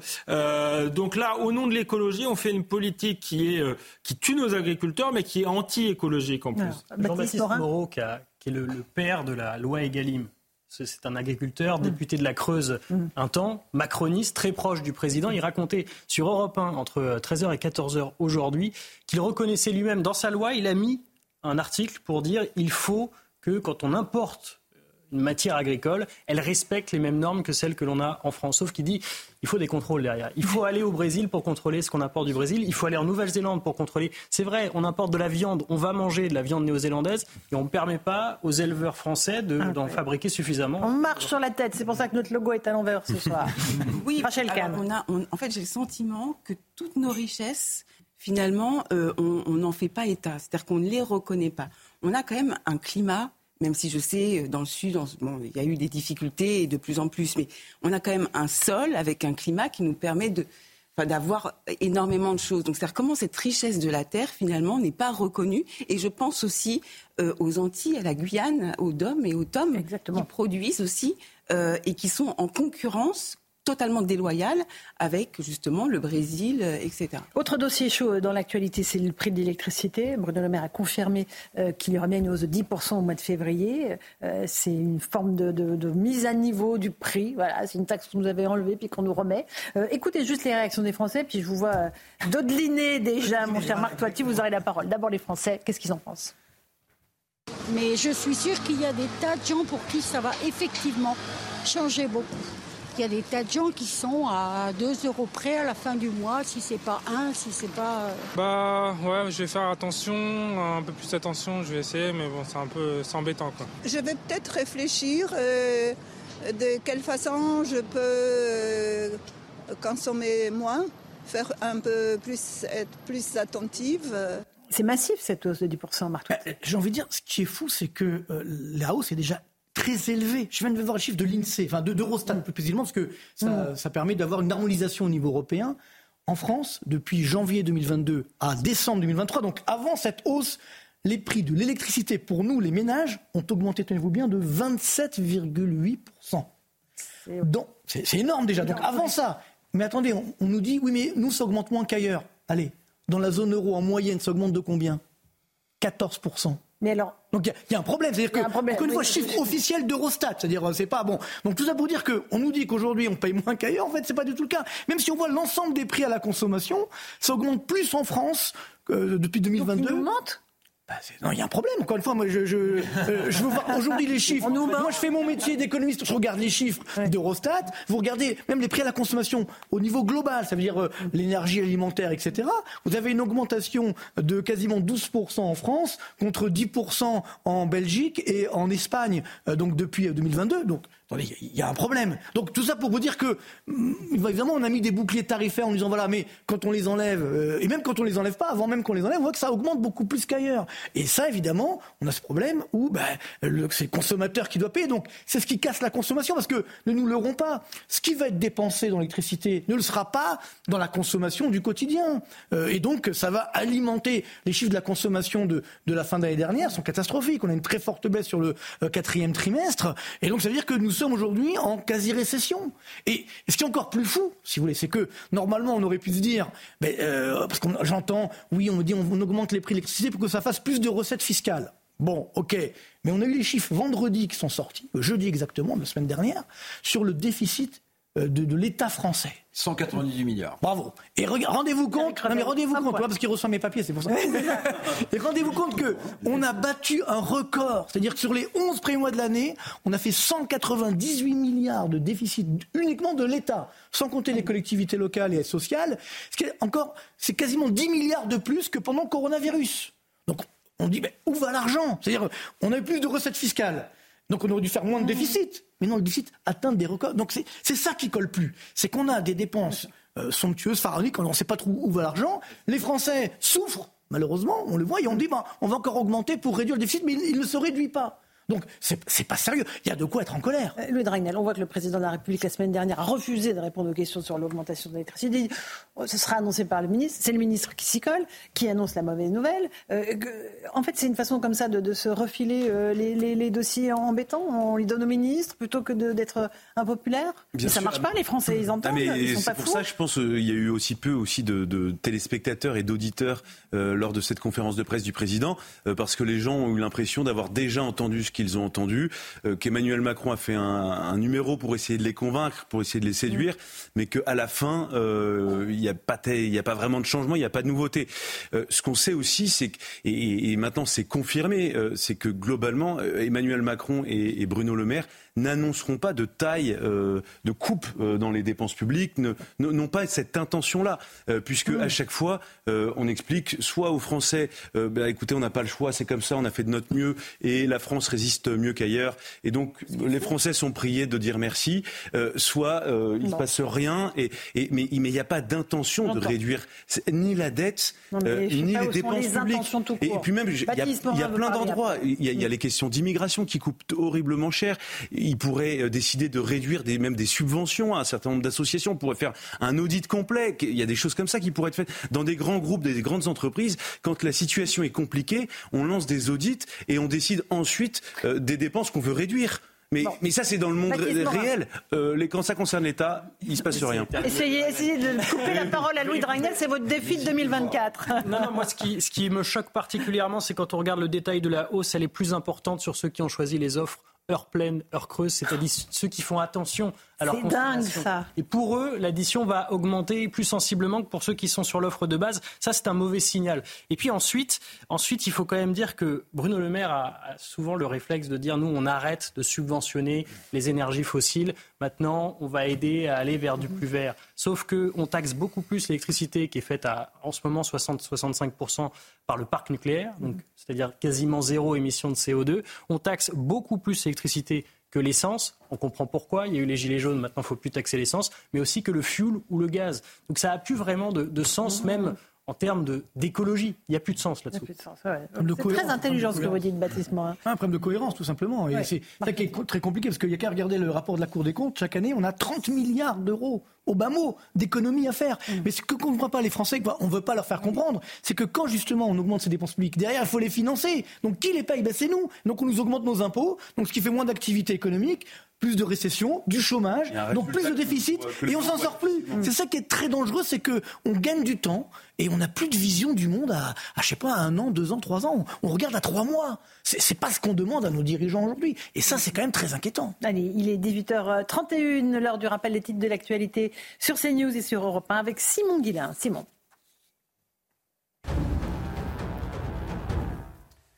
La ville de Saint-Denis prolonge l'interdiction d'attroupement dans l'espace public pour les prochaines 48 heures.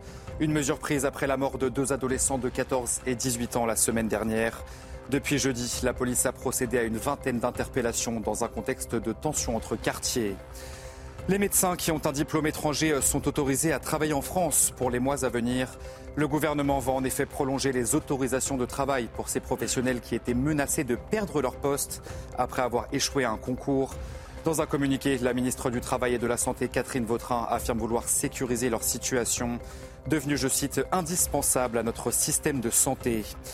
Et puis c'est du jamais vu. Depuis 1945, une grande partie des bateaux de pêche sont restés hackés dans le golfe de Gascogne dans le but de préserver les dauphins. Une interdiction d'un mois qui angoisse forcément la filière. L'arrêté concerne les bateaux de plus de 8 mètres jusqu'au 20 février prochain. C'est vraiment absolument ubuesque cette situation. Merci beaucoup Simon Guillain. Un dernier mot, Marc Toiti, avant qu'on. Non, voilà, non, je veux dire, non, mais c'est euh, le gros problème. On voit ce qui se passe avec les pêcheurs. Oui, oui, non, mais les pêcheurs, c'est l'agriculture également. C'est-à-dire que c'est tout l'enjeu. Et on, bon, alors bon, on va pas remettre euh, nos, amis anglais sur le. Mais ce qui a fait, notamment, un des, grands arguments du Brexit entre guillemets, euh, c'est que justement les Anglais voulaient retrouver leur indépendance d'un point de vue agricole. Donc ça aussi, il faut faire attention. C'est-à-dire que l'agriculture aujourd'hui, euh, malheureusement, elle montre que toutes ces normes européennes, etc., alors c'est bien, mais ça nous fait énormément de mal. Et surtout, encore une fois, ce que je dis là, c'est que ça nous fait, euh, on risque de mourir euh, guéri. C'est-à-dire on met tellement, effectivement, de normes, de, taxes, etc. La, sortie de l'Europe, ça n'a pas ça pas eu ah, C'est ce que, ce que j'allais dire, c'est qui est très dangereux. Parce que, alors déjà, hmm. je dis pas qu'il faut, je n'appelle pas au Frexit, bien sûr. Ce que je dis pas, c'est que nous, on peut pas parce qu'on a de l'euro, donc ça sera plus compliqué. Mais surtout, le gros problème, c'est qu'on est en train, alors que l'Europe, justement, là, euh, elle avait tout pour euh, faire monter cette agriculture française. On est en train de, de, l'enfoncer. On veut être les meilleurs donc élèves de l'écologie. Donc c'est ça qui est extrêmement Le, le sujet est très politique, c'est qu'on est aveuglé par ça. Donc on veut être les, les, les, les premiers du monde, les premiers de la, classe. Mais le problème, c'est qu'on va être les premiers de la classe euh, d'un pays qui ne compte plus d'agriculteurs. Donc on est les premiers de la classe de rien du tout. Un tracteur électrique, ça n'existe pas aujourd'hui. Ce qui me gêne par rapport justement à l'écologie, c'est que les vrais écologistes, ce sont les agriculteurs. Mais Ce sont eux justement qui travaillent la terre, qui savent de quoi ils parlent. Et qui savent de quoi ils parlent. Donc c'est ça moi qui me rend fou, c'est que moi je fais souvent, j'interviens pour les agriculteurs régulièrement, et ils se sentent mal aimés. Hein, pour pas et nous, on les aime. Et on leur dit, voilà. ce soir, et sur Europe 1. Petite pause. On recevra Gilles William Golnadel pour son livre extraordinaire, Journal de guerre. C'est l'Occident qu'on assassine, aux éditions Fayard. On parlera de ce qui se passe dans notre pays et aussi de ce qui se passe en Israël. À tout de suite. 18h38, on se retrouve en direct dans Punchline sur CNews et sur Europe 1. On est toujours avec Alexandre Devecchio, Rachel Kahn, Marc Toitier et on a le plaisir de recevoir Gilles William Goldnadel. Bonsoir maître. Très heureuse de vous recevoir. On vous connaît bien sur les plateaux de CNews. Vous publiez un, livre qui m'a profondément touché, qui s'appelle Journal de guerre. C'est l'Occident qu'on assassine aux éditions Fayard. Euh, un journal de bord qui vous a permis de tenir, comme vous le dites, depuis le 7 octobre. Euh, vous dites que le 7 octobre, tout a changé pour vous. Il y a un avant et un après 7 octobre. Expliquez-nous il est certain que, très sincèrement, je ne serai plus jamais aussi heureux que j'étais encore le 6 octobre au soir. Ça m'a. J'étais, franchement, tout en restant économe sur les mots, j'ai été dévasté. Je dois à la vérité de vous dire que j'étais aussi humilié. Humilié Oui, humilié parce que j'avais bâti euh, euh, ma vision d'Israël, à juste titre, comme un État refuge et qui transformait euh, le juif, le juif diasporique, auquel j'y voyais d'ailleurs, mhm. je vous le dis franchement, une certaine voussure métaphysique. Et je, mais enfant, je m'étais bâti sur les, sur les exploits guerriers d'Israël qui avaient redonné une mhm. fierté quasi métaphysique aux Juifs.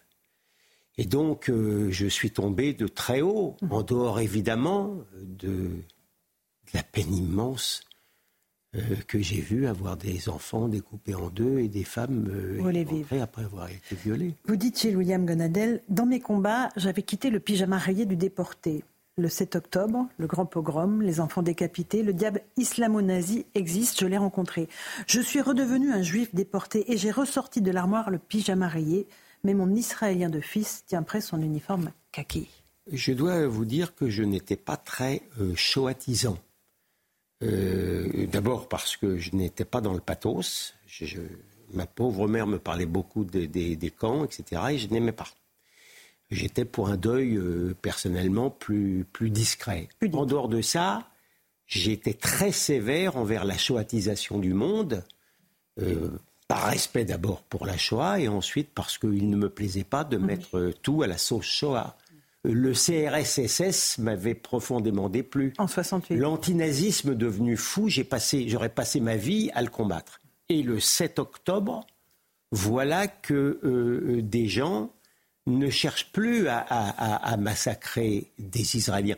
Le, Hamas ne connaît pas l'Israélien, il connaît le Yaoud. Le juif. Et le Hamas met euh, le, bébé dans un four, il découpe les bébés. Ça ressemble quand même à tout l'univers shoatique que, que, j'avais tenté plus ou moins de fuir, même s'il me hantait. Hein. Il ne a pas, faut pas non plus mais euh, je le gardais pour moi. Il y a ce qui s'est passé en Israël et il y a ce qui s'est passé en France, qui est tout aussi odieux à une autre échelle. Vous avez dénoncé évidemment les acquaintances de la France insoumise, euh, qui a refusé d'appeler euh, le Hamas une organisation terroriste. C'est un combat que vous menez aujourd'hui. Vous dites journal de guerre. On est en guerre contre qui?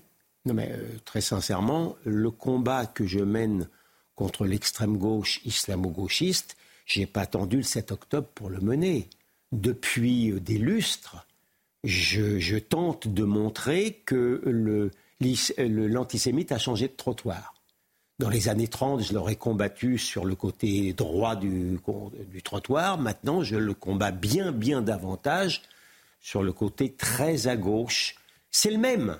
C'est le même. Ah ben c'est le même, simplement il a renversé le stéréotype vous savez, moi je décris dans, mes livres l'antisémitisme comme un virus mutant.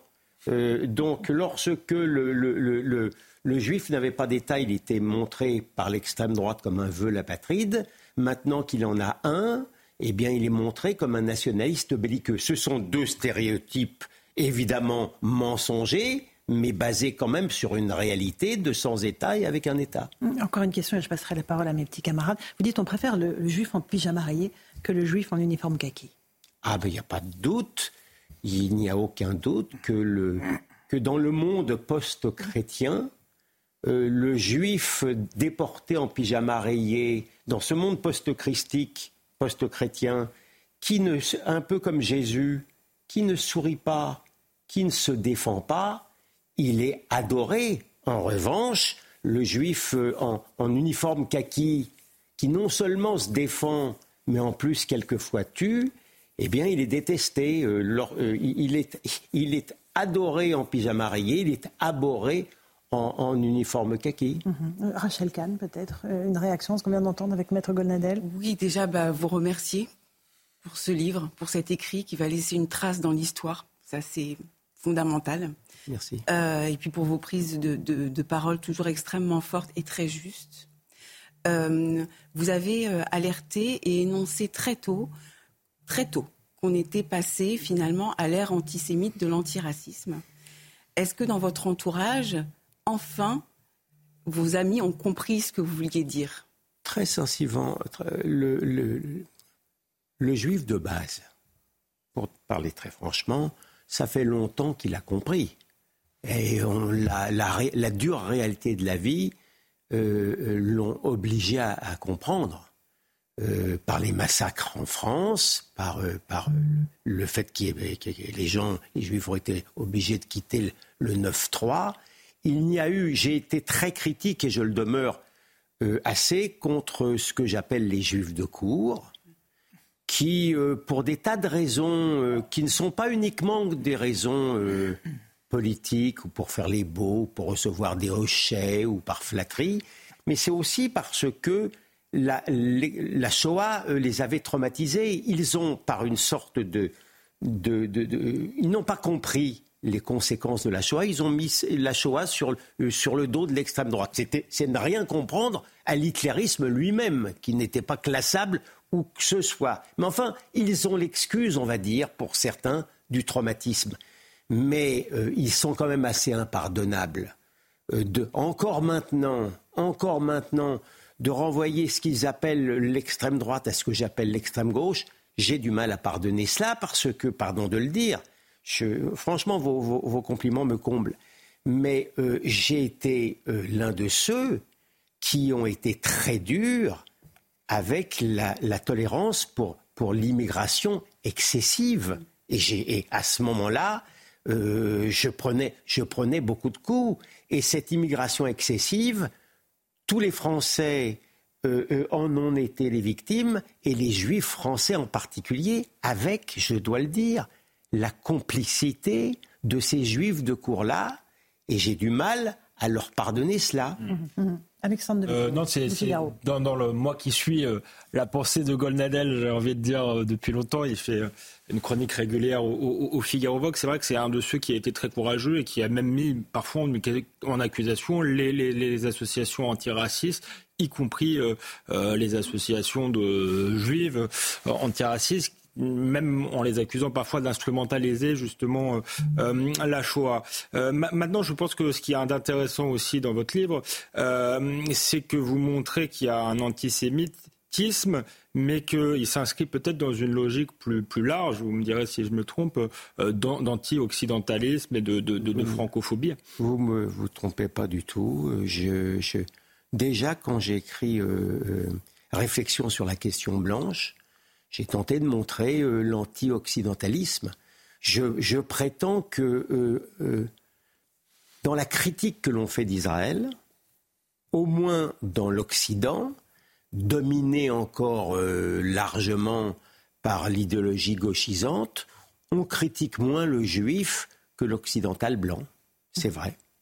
C'est vrai, et donc ça explique, ça explique beaucoup de choses. Euh, euh, la manière dont les, présidents d'université aux, États-Unis ont eu du mal et à plaindre les féminicides en Israël les, les, viols suivis d'éventrations, et même ont eu du mal à vouloir condamner sévèrement la perspective d'un génocide juif, ne peut s'expliquer autrement qu'à travers le wokisme, à travers les Black Lives Matter, et pas par un antisémitisme ancien de détestation du juif. Non, mais par contre, le juif maintenant n'est plus plein. le, le, le, l'article que j'ai commis pour Vigovox euh, qui date d'aujourd'hui, c'est de montrer que pendant longtemps, je blâmais la shoatisation du monde, mais là, la Shoah est reléguée en arrière parce que la colonisation, hmm. qui ne serait, serait finalement l'équivalent hmm. de la Shoah, mais la colonisation touche plus le Sud global hmm. que la Shoah. C'est-à-dire que la Shoah n'est plus censée maintenant protéger le juif des errements de l'israélien. Mhm. Marc Toiti, une réflexion. Oui, bah, moi je, rejoins ce que dit Gilles, euh, bien sûr, William. Bah, d'autant que moi, le 7 octobre, j'étais en Israël, effectivement, donc euh, j'ai vécu ça de, de l'intérieur, va-t-on dire. Et c'est vrai qu'il y a, bon, il y a une, une tristesse euh, incroyable. Mais moi, j'ai aussi grandi dans les cités HLM. C'est-à-dire que globalement, moi, ce qui me, ce qui me frappe, alors j'ai pas lu le livre hein, parce que tu ne l'as pas envoyé, mais bon, j'espère que je vais le recevoir. Je plaisante. C'est que moi, ce qui me, ce qui me frappe, c'est que euh, justement, quand on était, bon, il y a quelques années, hein, dans les cités HLM, où il y avait voilà des juifs, des musulmans, des chrétiens, etc., des blancs, des noirs, et il y avait quand même une certaine, malgré tout, il y avait des tensions, c'est sûr, mais il y avait quand même une certaine communion. Mmh. Et moi, ce qui me, ce qui me fait peur aujourd'hui, et surtout quand j'ai vu la réaction en France qu'on a eue avec notamment l'extrême gauche, mmh. notamment dans, ces cités HLM, etc., c'est, c'est l'action que je, je vous pose. Est-ce que vous pensez qu'on peut revenir, effectivement. Et, c'est ça qui aujourd'hui m'inquiète, c'est que je me dis, le drame, le drame, mm. c'est comme en économie, c'est la culture. On ne dit plus les choses.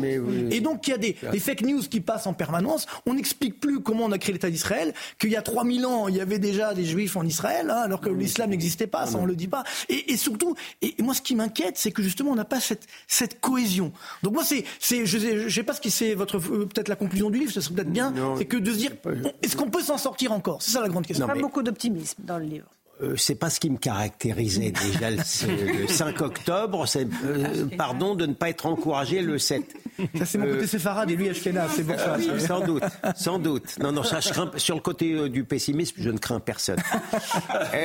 ceci, ceci posé, moi qui n'avais pas une vision irénique de l'immigration, je ne pensais pas que j'assisterais aussi à une telle radicalisation de l'immigration qui montre que 43% de la population musulmane considère ceux qui ont donc découpé, haché menu, etc., comme des résistants.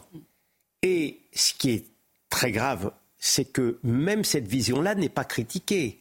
La, rue arabe n'est pas critiquée par, son, par, par, justement ses excès. Il y a une sorte d'impunité morale par rapport à cela qui, est flagrante. Cela étant, je dis et je répète que je suis infiniment moins critique envers les gens de l'immigration qu'envers l'extrême gauche qui a chauffé à blanc, si j'ose dire, cette immigration. Il y a, il y a 30 ans, l'Algérien ou le Marocain euh, euh, se moquait comme d'une guigne de la question de Palestine. Alors, je comprends parfaitement, moi qui suis un, défenseur de l'identité, qu'un musulman de base se sente quand même défenseur de la cause palestinienne. Mhm. Ça ne me gêne pas du tout. Mais en train d'être défendre la, cause palestinienne et défendre ceux qui découpent les, enfants en trois, il y a quand même une, chose que je n'osais imaginer. Parce que, pardon, je termine. Mhm. Le plus, le plus extrémiste des Israéliens,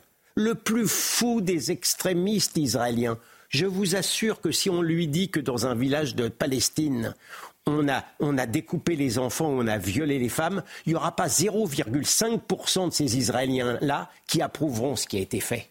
C'est ça la différence. Alors je ne sais pas si elle est culturelle, je sais, mais Pardon. La culture, et c'est important, l'information. Vous parlez beaucoup du service public parce que vous écoutez beaucoup les services publics audiovisuels, euh, vous vous infligez cela, euh, vous êtes un auditeur régulier de, ces antennes-là. Oui. Euh, vous êtes toujours très dur sur le, ce jugement. Je dis dans mon livre que je n'exclus pas un certain masochisme. Oui, savoir. Oui, ça, Moi, je veux y voir quand même une certaine vigilance citoyenne. Je préfère. Mhm. Mais comment voulez-vous? Oui, c'est vrai que je me force et que je suis atterré, atterré euh, par le manque de pluralisme. C'est non mais c'est quelque chose de terrible. Parce que vous avez des journalistes de qualité, même si je ne partage pas leur avis, mais cette, uniformité dans, dans avec quelque chose qui les caractérise et qui caractérise en vérité la pensée, euh, ce que j'appelle la pensée gauchisante. Une, un esprit critique à l'acre, terrible, et quelquefois bien fondé par rapport aux Israéliens. Vous savez, moi, je n'ai pas une admiration extraordinaire pour le personnel politique israélien que je trouve d'une rare médiocrité, et même pour une partie de la société israélienne. Mais cet esprit critique de ces gens-là n'a d'égal qu'une bienveillance, qu'une indulgence, qu'un aveuglement envers les pires errements de la société palestinienne. Et ça, je l'explique aussi via la détestation de l'Occident, plus que dans le cadre d'un antisémitisme banal. Votre livre est très touchant, je l'ai dit, vous terminez par ces phrases. Je ne sais écrire qui de la cruauté là-bas ou de l'injustice ici m'aura fait le plus de peine. Une partie de mon bonheur est derrière moi. Nous sommes vendredi. C'est vrai, c'est vrai parce que, euh, bien sûr que j'étais horriblement meurtri par les, massacres et aussi. Hmm, par les otages par ça, et, par ce qui se passe à Gaza, et par, et, par, et par, et par, les, jeunes soldats qui partent, et par tout cela. mais j'ai presque autant été meurtri par l'injustice de traitement que je ressens, qui par l'ignorance, qui par l'aveuglement, qui par l'idéologie, quand je vois certaines organisations. Je fais, parce que ce ne sont pas mes états d'âme, hein, loin s'en faut ce bouquin-là. Je fais le procès en règle de ces prétendues organisations humanitaires. Je rêve que Médecins sans frontières me fasse un procès lorsque j'explique les liens entre ceux de les Médecins sans frontières de Gaza et les gens du Hamas. Lorsque je vois les journalistes de France Inter reconnaître maintenant, maintenant seulement, qu'ils faisaient attention aux articles, avant le 7 octobre, aux articles qu'ils écrivaient venant de Gaza, parce que leur fixeur, ce qu'ils appellent leur fixeur à Gaza, soit avait partie liée avec le Hamas, soit il tremblait de peur, parce que quand vous êtes vous savez, il faut être un, héros, un, saint, et j'en connais pas beaucoup, pour oser dire du mal de, du Hamas à Gaza. à Gaza. Donc, si vous voulez, la manière dont ces gens-là, sans parler d'Amnesty International, qui maintenant cultive la euh, euh, lutte contre le privilège blanc. C'est tout dire. On est loin de l'organisation qui voulait faire sortir les opposants politiques de, de prison. Lorsque je vois le mensonge en bloc, la mauvaise foi, et, encore une fois l'hémiplégie morale et politique, oui, je suis meurtri. Euh, en tout cas, merci beaucoup d'être venu. Merci à vous. William Gonadel. Journal de guerre, c'est l'Occident qu'on assassine aux éditions Fayard. On vous retrouve évidemment tous les soirs chez Pascal Pro. Eh bien, pas plus tard que ce soir, fille. Allez, à 20h. Merci Marc Toiti, merci Rachel Kahn. On est tous touchés par ce témoignage. Merci Alexandre Devecchio. Dans un instant sur Europe 1, Céline Géraud pour Europe 1 Soir et Christine Kelly pour Face à l'info. Bonne soirée à vous sur nos deux antennes et à demain.